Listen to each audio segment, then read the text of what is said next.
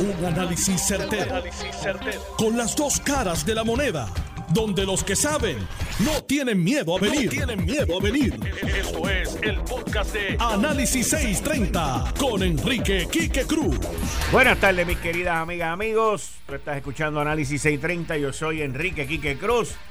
Les voy a leer los titulares que tengo para ustedes hoy, los temas que vamos a discutir hoy. Mire, Puerto Rico está entre las jurisdicciones que menos ha utilizado los fondos federales. Cerca de 350 millones de dólares le asignaron a Puerto Rico. Secretario de Vivienda, señores. El Home Buyers Assistance Program. Esto es un programa federal que a Puerto Rico le asignaron 350 millones de dólares para aquellas personas que van a comprar su casita, su apartamento. Y el programa le da a cada comprador, es la primera vez, tiene que ser la primera vez. No puede ir a comprar una casa de medio millón de pesos. O sea, es unos, unos, tiene unos límites federales, igual que en todos los estados. Pero te dan 25 mil dólares, que eso ayuda. Si eres un maestro, un policía, un first responder, personal que trabaja este, en la medicina, en lo, con los doctores y todo esto, te pueden dar hasta 35, 35 mil, comprando la primera, no, tú, has comprado como 10 ya, 35 mil que han, si compran su primera vivienda y, y si compras en un casco urbano, te dan 5 mil dolaritos más. Y este programa fue asignado para Puerto Rico en agosto del 2020, señores en agosto del 2020, ya casi va a cumplir un año. ¿Y ustedes quieren que le diga cuántos casos se han aprobado según el portal? 16. Es una porquería. Van a perder los chavos. ¿Y usted sabe cuál es el problema también? Típico puertorriqueño, típico puertorriqueño, típico boricua, típico islander, típico, típico, típico. Pues aquí le han puesto más restricciones que las que tienen los federales allá. Y allá creo que son como tres o cuatro restricciones. Aquí le metieron como 10 más o 16 más. Y, es un desastre. La banca local, según tengo entendido, tampoco está ayudando. Y tratan de hacer unos subterfugios para que no uses el programa y luego termine metiéndote directamente. En fin, Señores, hay que moverse. Esto es una excelente oportunidad para aquellas personas que nunca han comprado una propiedad, en donde hay desde 25 mil dólares hasta casi 40 mil dólares, que tú los puedes usar para el pronto y tener una mensualidad más económica. Así que se llama Home Buyers Assistance Program. Atento, Fortaleza, hay que mover las pilas con esto también. Bueno, entrando en el próximo tema. Miren, la primera plana del vocero de hoy y el artículo que corresponde a lo de Luma Energy es algo que lo esperábamos, que lo esperábamos. Pero uno tiene que mirar más allá de lo que está escrito ahí. Uno examina ese artículo las declaraciones son de un ejecutivo o una ejecutiva de Luma Energy o su cabildero o su relacionista público. Definitivamente que el gobierno de Pedro Pierluisi tiene pleno conocimiento de lo que está pasando con Luma porque el que está con las APP, Fermín Contreras, hace unas expresiones ahí, pero unas expresiones completamente lejas, lejanas de la realidad de ese contrato porque le tira la toalla a Luma, que si nos hemos dado cuenta que esto es una cosa difícil. Miren, yo nunca, yo nunca me atrevería hacer una operación de corazón abierto, porque yo de eso no sé. Yo nunca me atrevería a hacer una operación del cerebro, de neurisma, o, o, algo que tenga que ver con algo que yo no sé. Y el problema que hay aquí es que hay mucha gente haciendo cosas de las cuales ellos no saben y se gastan cientos de miles de dólares en asesores y después eh, terminan en el disparate que están metidos ahora, en lo indefendible. Luma somete un informe al negociado de energía de Puerto Rico y básicamente dice que está teniendo problemas con el reclutamiento. con la falta de información, que las transferencias, eso no lo dicen ellos, pero es lo que uno entiende y lee en el entrelínea, que las transferencias de los empleados de la Autoridad de Energía Eléctrica Luma no se está dando. Entonces Luma no puede tener 5 mil empleados de Luma y la Autoridad de Energía Eléctrica no puede tener 5 mil porque ¿quién, ¿quién, va a cargar con esos 10 mil empleados? Obviamente la pensión y los beneficios son un issue y mientras no resuelvan el que si yo estoy vested, si ya yo me gané mi pensión en la Autoridad de Energía Eléctrica, pues me voy para Luma, no debo tener ningún problema. Ah, que aquí varias administraciones populares y PNP han dejado de pagarle el sistema de retiro de la Autoridad de Energía Eléctrica, esos son otros 20 pesos, que está quebrado, también son otros 20 pesos.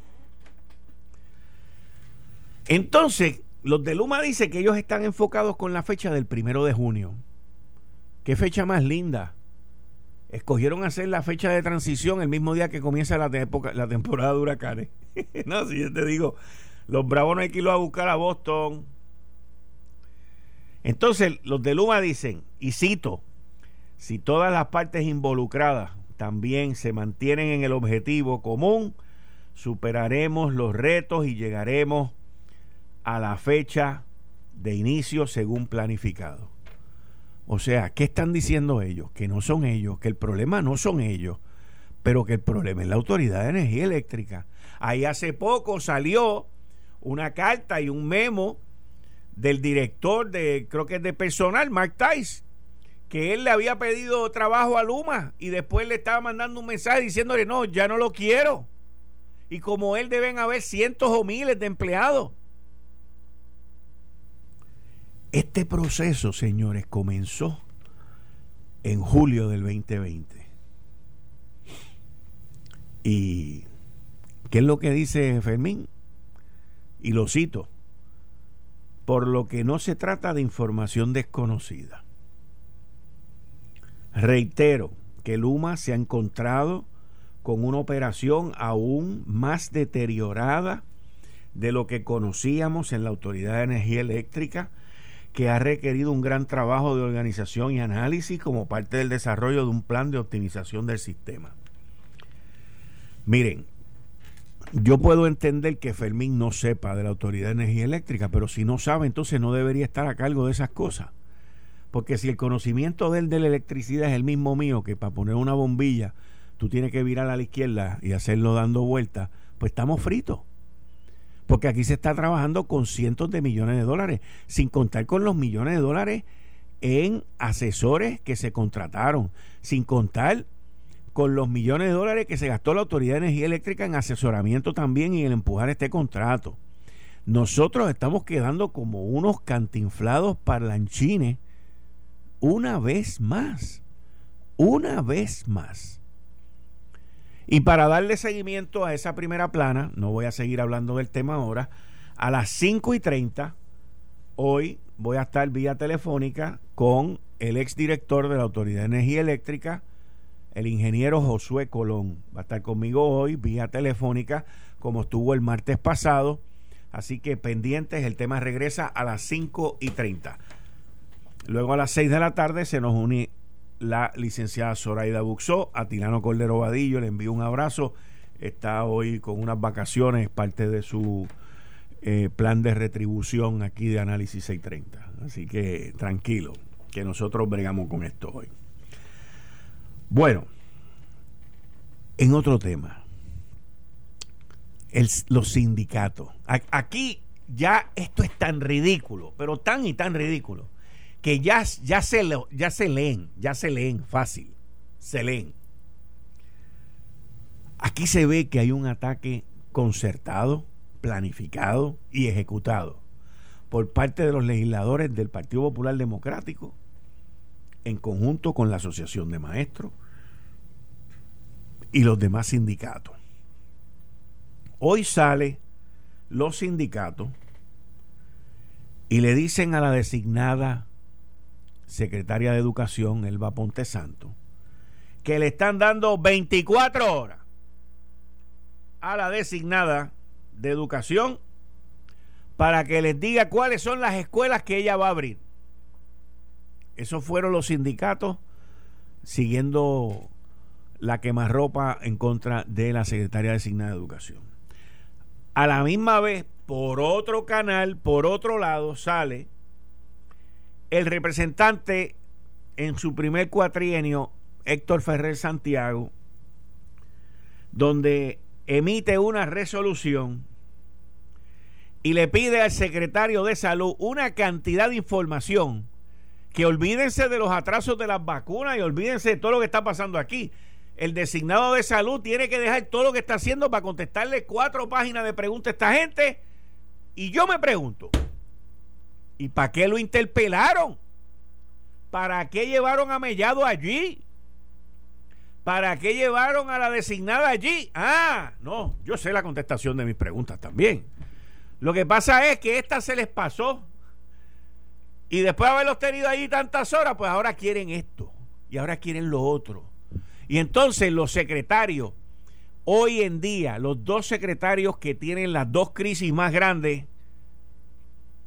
pues tienen que dejar lo que están haciendo para contestarle a un grupo de legisladores que no saben lo que están haciendo. Mire, mire, mire, mire, mire la dicotomía de esto.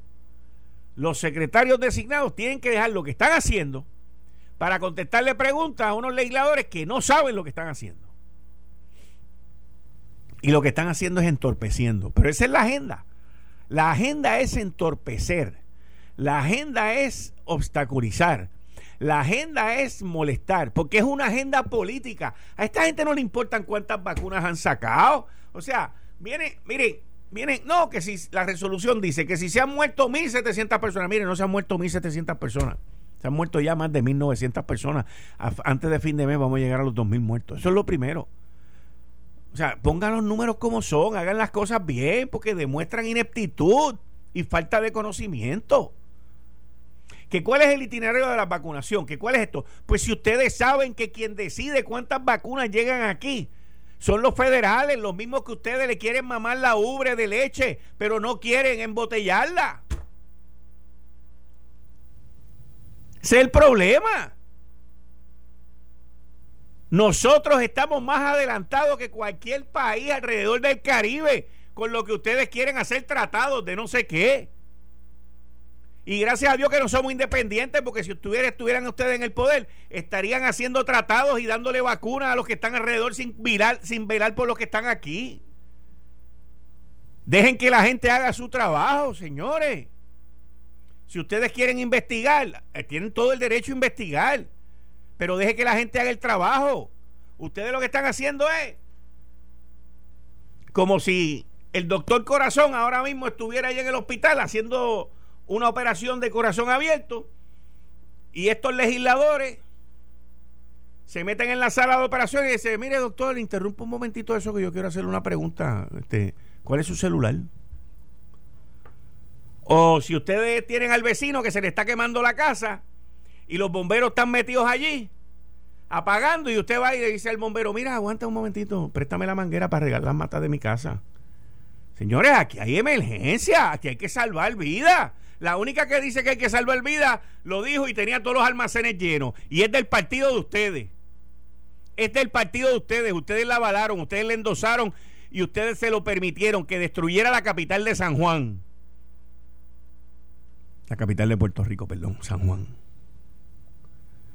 Pues dejen que la gente trabaje. Dejen que la gente haga lo que tiene que hacer. Si usted tiene alguna idea, porque yo no veo a nadie dando ideas.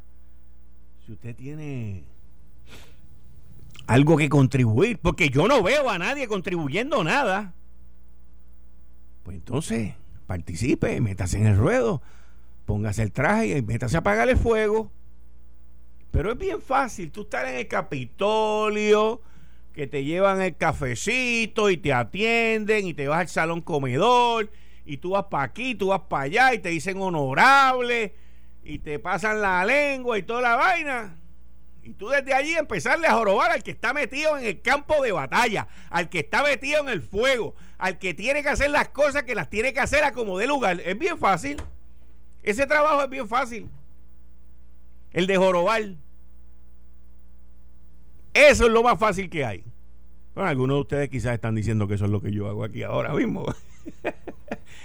¿Eh? Pero yo no les jorobo la vida a ustedes, porque ustedes no están ocupados. Ustedes no están manejando emergencia. Ustedes no están manejando crisis. Ustedes no están salvando vidas. La Cámara de Representantes tiene un problema serio, pero serio, bien serio. Y les voy a decir cuál es el problema. Y esto no tiene que ver con partidos ni nada. Esto no tiene que ver con Tatito, que le deseamos una pronta recuperación y que no le pase nada. Para que cuando termine, pues pueda seguir con su labor. Pero esto no tiene nada que ver con el Partido Popular, ni tiene que ver con el otro. La Cámara de Representantes como cuerpo, como cuerpo legislativo, tiene un problema serio y como tiene ese problema serio, está causando un problema más serio todavía. Más serio todavía. Voy a decir cuál es el problema. Esto es bien sencillo. La Cámara de Representantes, una de sus principales funciones es el presupuesto. Y ahora ellos son completamente irrelevantes con el presupuesto. Por lo tanto, están aburridos. Porque saben que quien prepara el presupuesto es el Ejecutivo que se lo manda allá a Natalia Yaresco y a la Junta de Supervisión Fiscal y se lo envían a la Cámara y si la Cámara lo quiere aceptar o no lo quiere aceptar, como quiera, al final de la postre es la Junta la que decide. O sea que han pegado con un chicle en la pared a, a la Cámara de Representantes. Entonces, el problema de esto es que se quieren hacer relevantes. Y yo entiendo lo que quieren hacer. Es más, yo estoy de acuerdo con las interpelaciones, pero no estoy de acuerdo con las estupedaciones, con preguntas estúpidas, con preguntas de ay bendito. ¿Usted cree que usted podría llamar a alguien allá para que nos mande más vacunas? Pero ¿de dónde sale una senda capacidad como esa? O sea, yo creo que ustedes como legisladores pueden hacer mil veces más, pueden ser mil veces más relevantes metiéndose a ser parte de las soluciones que ser parte de la obstrucción. Ustedes pueden contribuir muchísimo más. El Estado no tiene todas las contestaciones. El Estado no tiene todas las soluciones. Y ustedes han cogido la carretera completamente equivocada tratar de hacerse relevante a base de obstruir, a base de jorobar, a base de mendigar y de estarle haciendo la vida imposible a esta gente que lo que llevan son siete semanas allí. Cuando ustedes podrían asumir una postura de hablar con gente, con expertos, con científicos, no solamente de Puerto Rico, pero de alrededor del mundo, en todo ese tiempo aburrido que ustedes tienen educarse y traer soluciones aquí a esta isla, a la crisis que tenemos para salvar más vidas, en vez de estar pidiendo listas idiotas y estúpidas, que si aquello, que si lo otro, que si dame el calendario, que si dame el itinerario, que si dame tu plan de trabajo, ¿qué es eso? ¿Qué es eso? Háganse relevantes. ¿Por qué ustedes se creen que las microminorías los partidos emergentes están callados. Porque ustedes están haciendo el papelón del siglo. Y mientras ustedes hacen el papelón del siglo, las microminorías están sumando votos para el 2024. Sumando votos. ¿Por qué tú crees que el PNP está callado también? Y Johnny Méndez y Rodríguez Aguiló solamente salieron en defensa de la secretaria designada de Educación los otros días, que lo hicieron muy bien y en el momento preciso ante la emboscada. Pero el resto del tiempo los están dejando ustedes que sigan escribiendo resoluciones, que sigan pidiendo información, que sigan atacando concertadamente con los sindicatos, que sigan empujando que las clases empiecen en agosto. Y, y la gente lo que está viendo es ustedes como, como están, como el resto de la población está callada, pues ustedes están llamando la atención y ustedes se creen que lo están haciendo bien. No, ustedes no lo están haciendo bien. Ustedes lo están haciendo bien para los enemigos de ustedes, no para ustedes. están haciendo un papelón de ridículo, pero brutal. ¿Ustedes se creen que la gente no se da cuenta? Yo no soy el único que viene aquí y se lo dice a ustedes. Lo hago de frente y voy para adelante. Cuando sea y con quien sea. Y doy mi opinión y digo lo que es. Y si usted no está de acuerdo, usted puede venir aquí con mucho respeto y me dice, porque estoy equivocado. Yo lo evalúo. Han habido veces que he estado equivocado y lo acepto. Y me disculpo también. Pero yo creo que ustedes no entienden la magnitud de la de la crisis de salud y educacional, social y psicológica que tenemos en la isla versus la magnitud de oportunidad supuesta política que ustedes le ven a todo esto. Están, pero mal, mal, mal. Perdidos completamente en la política vieja, en la política de trinchera, solos, haciendo ruido, llamando la atención y no contribuyen nada. NADA. Las sesiones de interpelaciones, un fracaso. Pero yo estoy seguro que los asesores de ustedes le dijeron, vaya Bobby, te la comiste, mano. ¡Wow! Aquello está lleno de foca. No tengo problema con eso. Para eso ustedes le pagan.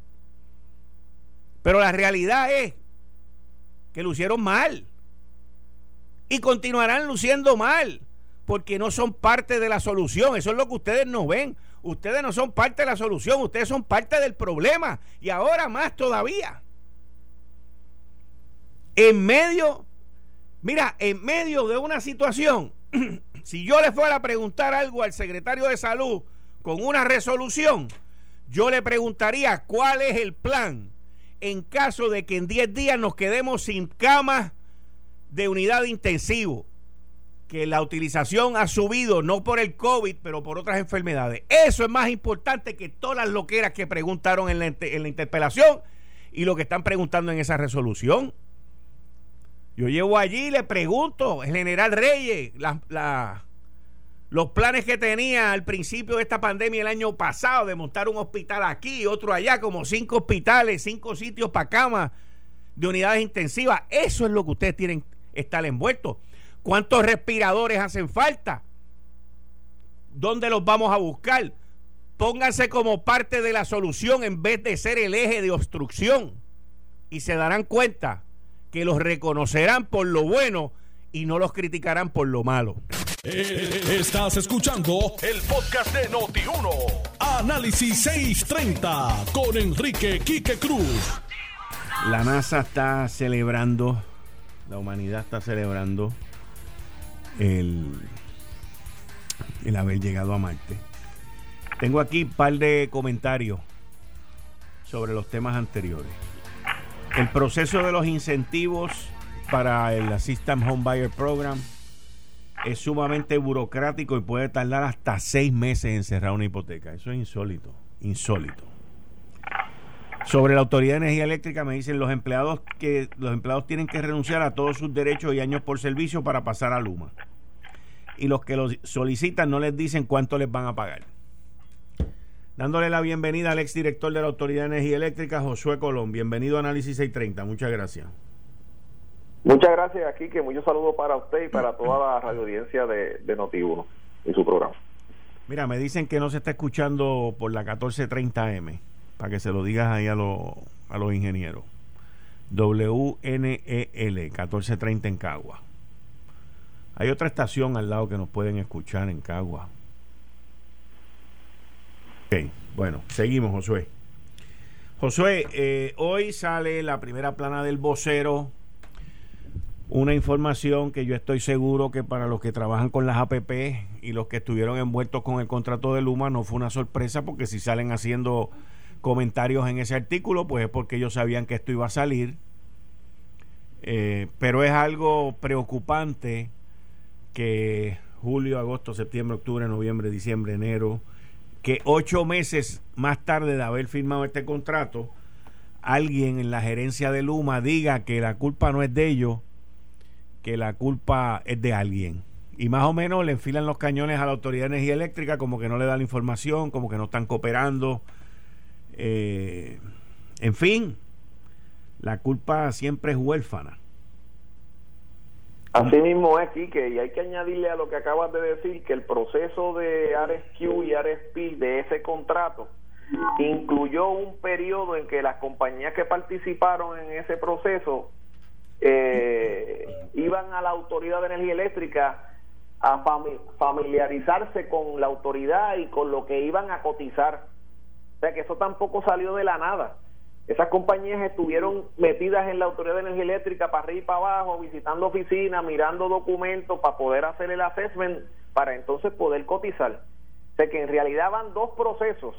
El proceso del, del RSP y el RSQ, en que tuvieron acceso al estado de situación de la autoridad y de la infraestructura y demás para poder presentar una propuesta y luego de eso tienen los ocho meses que tú mencionas, con la diferencia que ahí están cobrando, para, para hacer el assessment oficial, si se puede decir de esa manera, de la condición en que se encuentra la autoridad para cumplir con el periodo de transición según acordado en el contrato. Pues obviamente no es aceptable, por lo menos para mí no lo es, que luego de esos dos procesos la compañía a varios meses como tú mencionaste anteriormente, a tres meses de entrar en propiedad, coincidiendo esa fecha con la el inicio de la temporada de huracanes del año 2021, ellos digan que no van a cumplir y que hay una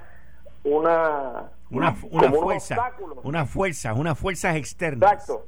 Que, que según el entendimiento que ellos tienen al momento, van a impedir que ellos puedan cumplir. Pero mi hermano, ¿cómo tú no dices eso hace seis meses atrás?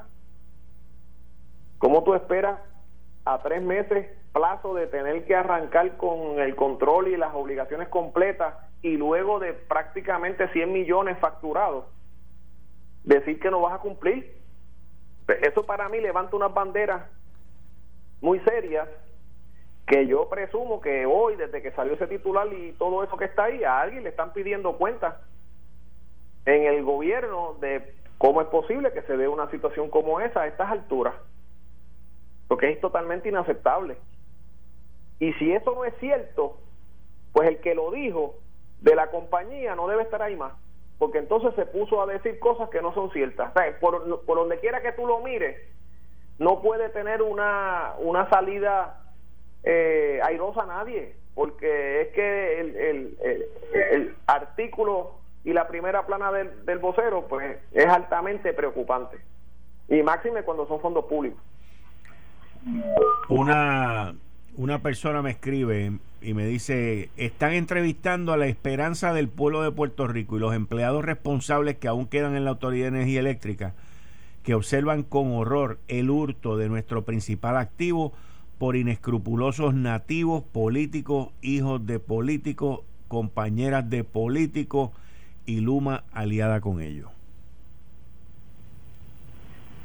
Pues imagínate. Ahora, este, a, mí me, a, mí me, a mí me sorprende y para mí en mi libro es inaceptable el que un contratista que lleva ocho meses, que estuvo un año para mirar esto de arriba abajo, que cotice y que gana, venga ahora y salga alguien del gobierno y diga, reitero, que Luma se ha encontrado con una operación aún más deteriorada de lo que conocíamos en la Autoridad de Energía Eléctrica. No, no, eso es inaceptable, Quique. En mi libro eso es inaceptable. Porque ¿cómo lo va a decir un funcionario público que está ahí para velar qué? ¿Qué es lo que se supone que proteja el, el, el funcionario público? El interés público. ¿Y cuál es el interés público? Que esa infraestructura se mejore, que los fondos, cada centavo que se va a gastar o se ha gastado, haya una justificación irrevocable de que se tenía que gastar de esa manera, o sea, que no haya ninguna duda, no puede haber ni una milésima de duda en cómo se gastó cada uno de esos centavos eh, que se han gastado hasta el día de hoy en los 100, casi 100 millones o 100 millones que se han facturado. Eh, esa es la responsabilidad del, del em, eh, tanto vicaria como directa del funcionario público.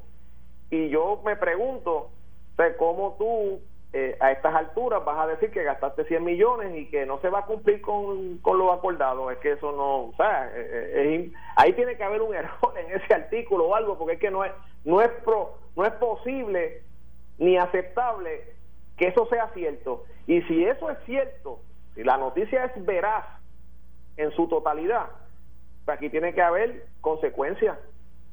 Esto no se puede quedar en una mera conversación o un mero artículo. Aquí tiene que haber consecuencias porque estamos hablando de una cantidad de dinero mayúscula. Es el contrato, si no es el más grande ahora mismo, es el segundo más grande. Porque me imagino que se están peleando entre el contrato de New Fortress Energy y el de, el de Luma. ¿Cuáles son los dos contratos más grandes en el gobierno de Puerto Rico?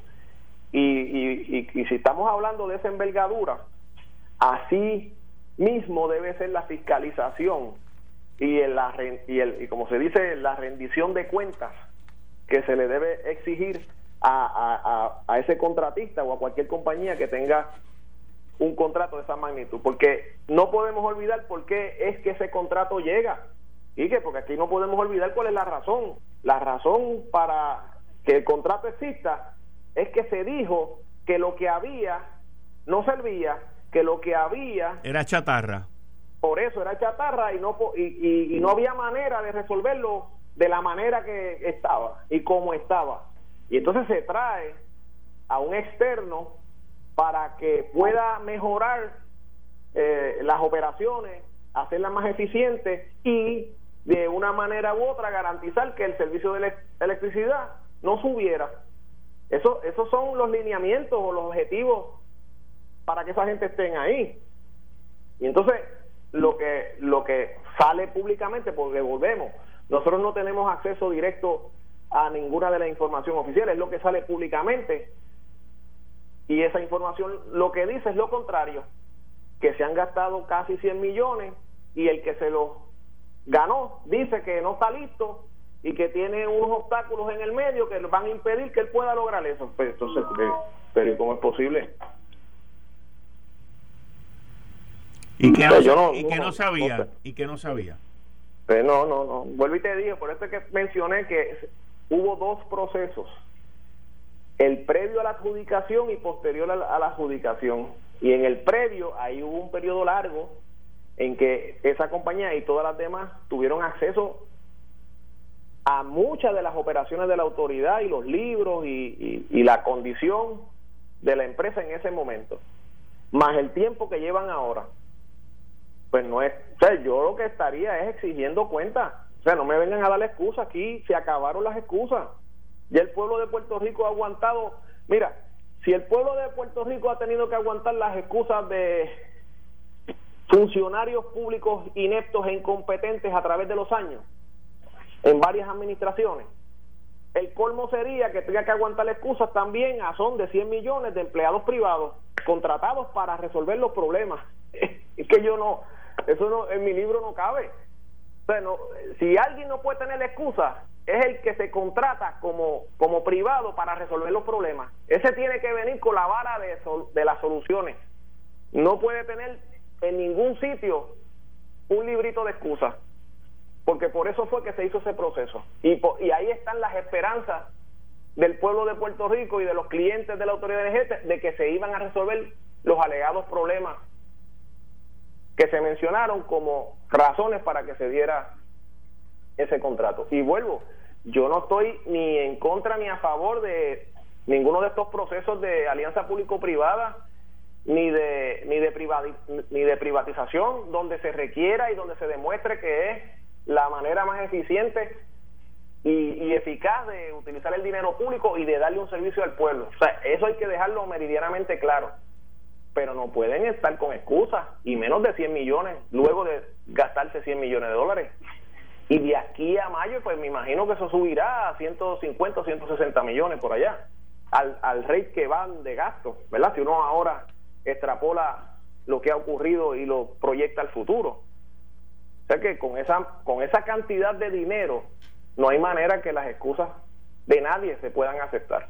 Ni de los que lo supervisan el contrato, ni de los que están en el lado privado ejecutando. Ve acá, la, la última, nosotros hablamos el martes pasado y estábamos hablando en específico sobre el negociado de energía eh, y las distintas resoluciones que ellos han emitido.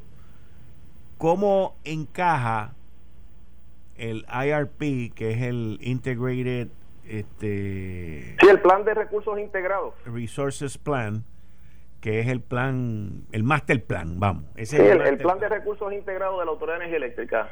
Preparado por Siemens. Preparado por Siemens por el señor Bacalao que nosotros lo criticamos aquí ese plan que estaba hecho a la medida.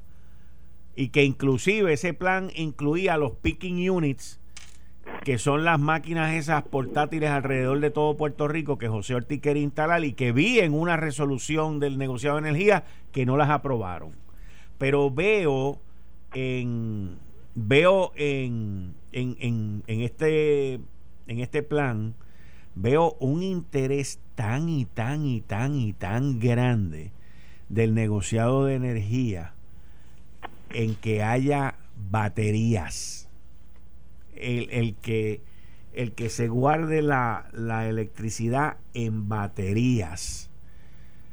Yo no tengo problema con las baterías. Eh, la tecnología entiendo que todavía está bien atrás, pero eh, en una isla de 100 por 35, eh, ¿cuántos, ¿cuántas fincas de planchas solares nosotros podemos tener? O, o se pueden poner encima de las casas para que todas las casas entonces tengan y le, y le den energía a la Autoridad de Energía Eléctrica. O sea, ¿cómo funciona esto? Pues, Quique, eh, eh, mira, eh, sobre, el, sobre el plan integrado de recursos, pues ese, ese, como tú bien mencionaste, es un plan que es el master plan, si se puede decir de esa manera, de la ruta que debe seguir la autoridad en los próximos años en, en, en ¿verdad? en su crecimiento y en su y en las mejoras que se deben realizar en la infraestructura existente y también da la, la ruta de la infraestructura nueva que se debe añadir. Ese plan eh, eh, debe estar alineado, yo no creo que esté alineado de esa manera, pero debe estar alineado también a la política pública de Puerto Rico y de los Estados Unidos que va en la dirección de un mayor incremento en la inyección de energías renovables en los sistemas de generación de electricidad. ¿Qué sucede? Cuando tú miras ese plan y lo, y lo comparas vis a vis con el otro plan que hay, porque no sé si estás al tanto, pero hay un plan de, de FEMA de 10 años eh, preparado por, ¿verdad? por los consultores de, FEMA, donde FEMA también dice cómo es que se van a gastar los casi 11 billones de dólares que se asignaron para reconstruir la red eléctrica. ¿Qué te quiero decir? Ambos planes tienen que alinearse. No puede ir uno por la derecha y uno por la izquierda. Esos dos planes principales deben de estar totalmente alineados entre sí. Y, y además de eso, ahora hay que añadirle la orden ejecutiva que, que acaba de firmar el presidente Joe Biden, que la, la firmó eh, en enero 27 y fue publicada ahora en febrero, el primero de febrero, ya está en el, en el Código Federal, en el volumen 86 y, y en el número 19. O sea que uno tiene que leer ahora esa orden ejecutiva que está dirigida a cómo es que el gobierno federal va a promover y a incentivar y asignar recursos, tanto fiscales como humanos, para, para alinear la política energética y, y de y de y ambiental si se puede decir verdad de los Estados Unidos en los 50 estados y sus territorios. Y esa orden ejecutiva del presidente Joe Biden tiene que estar alineada. No es que debe no no no tiene que estar alineada con el IRP y el plan de FEMA de 10 años para el sistema eléctrico ¿qué te quiero decir con esto? que ya alguien tiene que estar mirando esos dos planes porque los dos planes tienen que revisarse. Esos dos planes, tal cual, tal cual están, ya están obsoletos en vis a vis la orden ejecutiva que acaba de emitir el presidente Joe Biden. Pero para hacer, para entrar más en detalle en lo que mencionaste de las baterías, lo que sucede es que, que, para poder incrementar la inyección de energía renovable a un sistema eléctrico aislado como el de nosotros, y yo diría que en, en todos los demás, pero en el caso de nosotros, que es un sistema de baja inercia, ¿Qué significa de baja inercia? Pues que cualquier disturbio que ocurra en el área, en el lado de la generación o en el lado de la carga, eh, cambia los parámetros eh, los parámetros establecidos, por decirlo así, de confiabilidad del sistema eléctrico. Y entonces, pues lo pone más susceptible a apagones, a fluctuaciones en el voltaje, de la frecuencia, y esos parámetros, pues no se deben estar afectando en una operación eh, normal.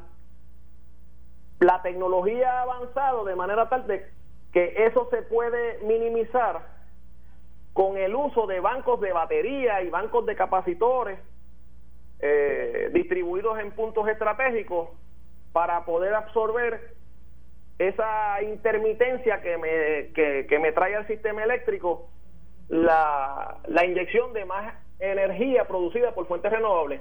Lo que pasa es que nadie dice que eso es bien caro. Sí, por, eso es que te digo, pero ¿cuántos? Billones, miles de millones. Sí, sí, eh, para el sistema eléctrico de Puerto Rico, olvídate que eso va a costar miles de millones. O sea, al hacer toda la infraestructura de baterías y todo para poder ir a 100% energía renovable y, y, y, todo lo que se aspira, eh, sin ninguna duda te digo que son billones. ¿Y qué sucede?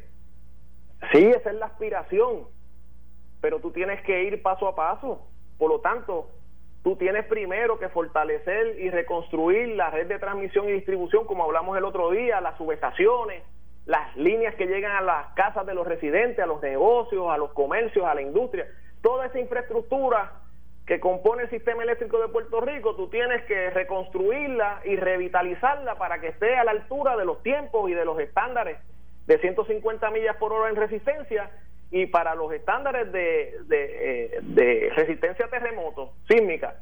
Y una vez tú llegas a ese punto, pues entonces tú sigues mejorando el sistema para que pueda añadírsele eh, más energía producida mediante fuentes renovables, sea viento, solar o la que sea que, se decida.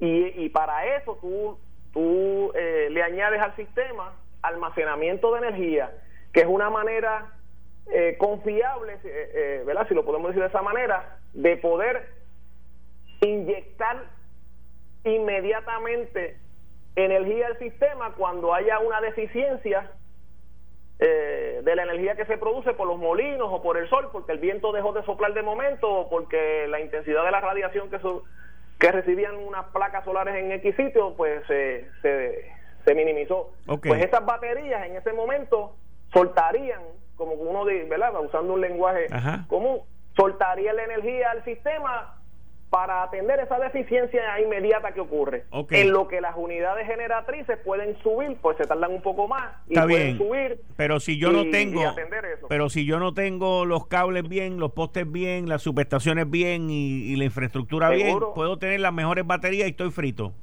Seguro porque cuando venga la tormenta se va a ir la luz por los cables y no porque no tenías batería.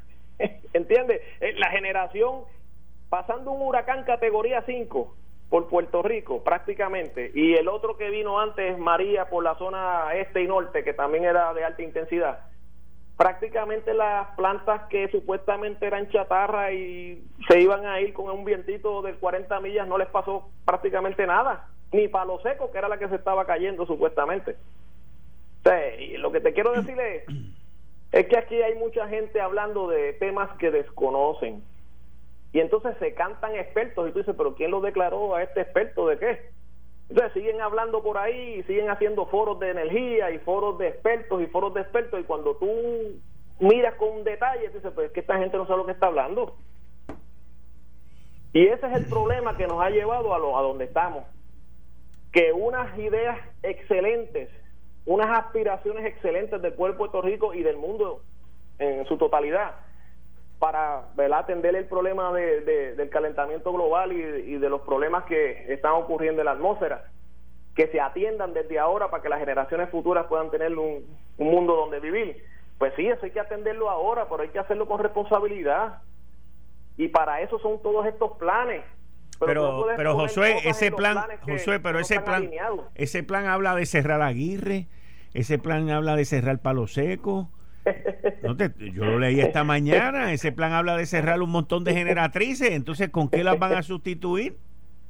Mira, aquí que, que a mí me da risa desde que eso se dijo, porque ese, esa, esa gente, esos expertos que hablaron de cerrar la Aguirre, Costa Azul y Palo Seco y todas esas historias, pusieron fecha y día y todo el entierro de esas máquinas y muchas de ellas ya pasó esa fecha y todavía están en servicio esas unidades y estarán en servicio hasta que no se haga un plan de sustitución y reemplazo de esa tecnología por una más moderna que pueda añadirle flexibilidad al sistema eléctrico de manera tal que se pueda añadir energía renovable, que es las metas que se quieren. Pero eso no ocurre porque alguien lo diga o porque yo me acueste y me levante con algún sueño. El negociado de energía eléctrica no le aprobó a la Autoridad de Energía Eléctrica el modernizar, creo que es Mayagüez, porque es una planta del 2009 que eso es bastante joven. Yo de verdad no, no, no sé cuál es el estudio que hayan hecho los expertos que tenga contratado el negociado de energía. Lo que sí yo te digo y te aseguro, Quique, y le al pueblo de Puerto Rico y tu eh, radio escucha, es que la generación, las unidades generatrices de Puerto Rico necesitan ser reemplazadas sistemáticamente. Es, eh, hay que hacer un plan de reemplazo de esa generación, porque además de algunas de ellas eh, lamentablemente por la falta de mantenimiento en los últimos 10 años cayeron en unas condiciones eh, eh, detrimentales, tú sabes, increíblemente deterioradas. no es menos cierto que la tecnología que tienen es una tecnología anticuada que no fue diseñada en su origen para poder manejar la intermitencia que ocasiona en un sistema eléctrico la producción de energía mediante fuentes renovables. Esa es una realidad técnica, física. eso, eso es insalvable. Esa tecnología no fue diseñada para eso. ¿Qué sucede? Tú tienes que ir reemplazándola. ¿Y dónde tú tienes que reemplazarla? En una isla de 100 por 35, como tú mencionaste, que no hay mucho terreno por ahí. Pues lo lógico te dice que la manera más costo efectiva y real, no soñando en pajaritos preñados, no, real, es que tú reemplaces esas eh, unidades generatrices en las estaciones donde están. Que tú cojas las unidades de Palo Seco y San Juan si así se requiere y en esas mismas estaciones que ya están diseñadas para eso, que ya están impactadas, pues reemplaces esa generación con generación moderna, eficiente, que pueda ayudar al sistema eléctrico de Puerto Rico a manejar la inyección de energía renovable.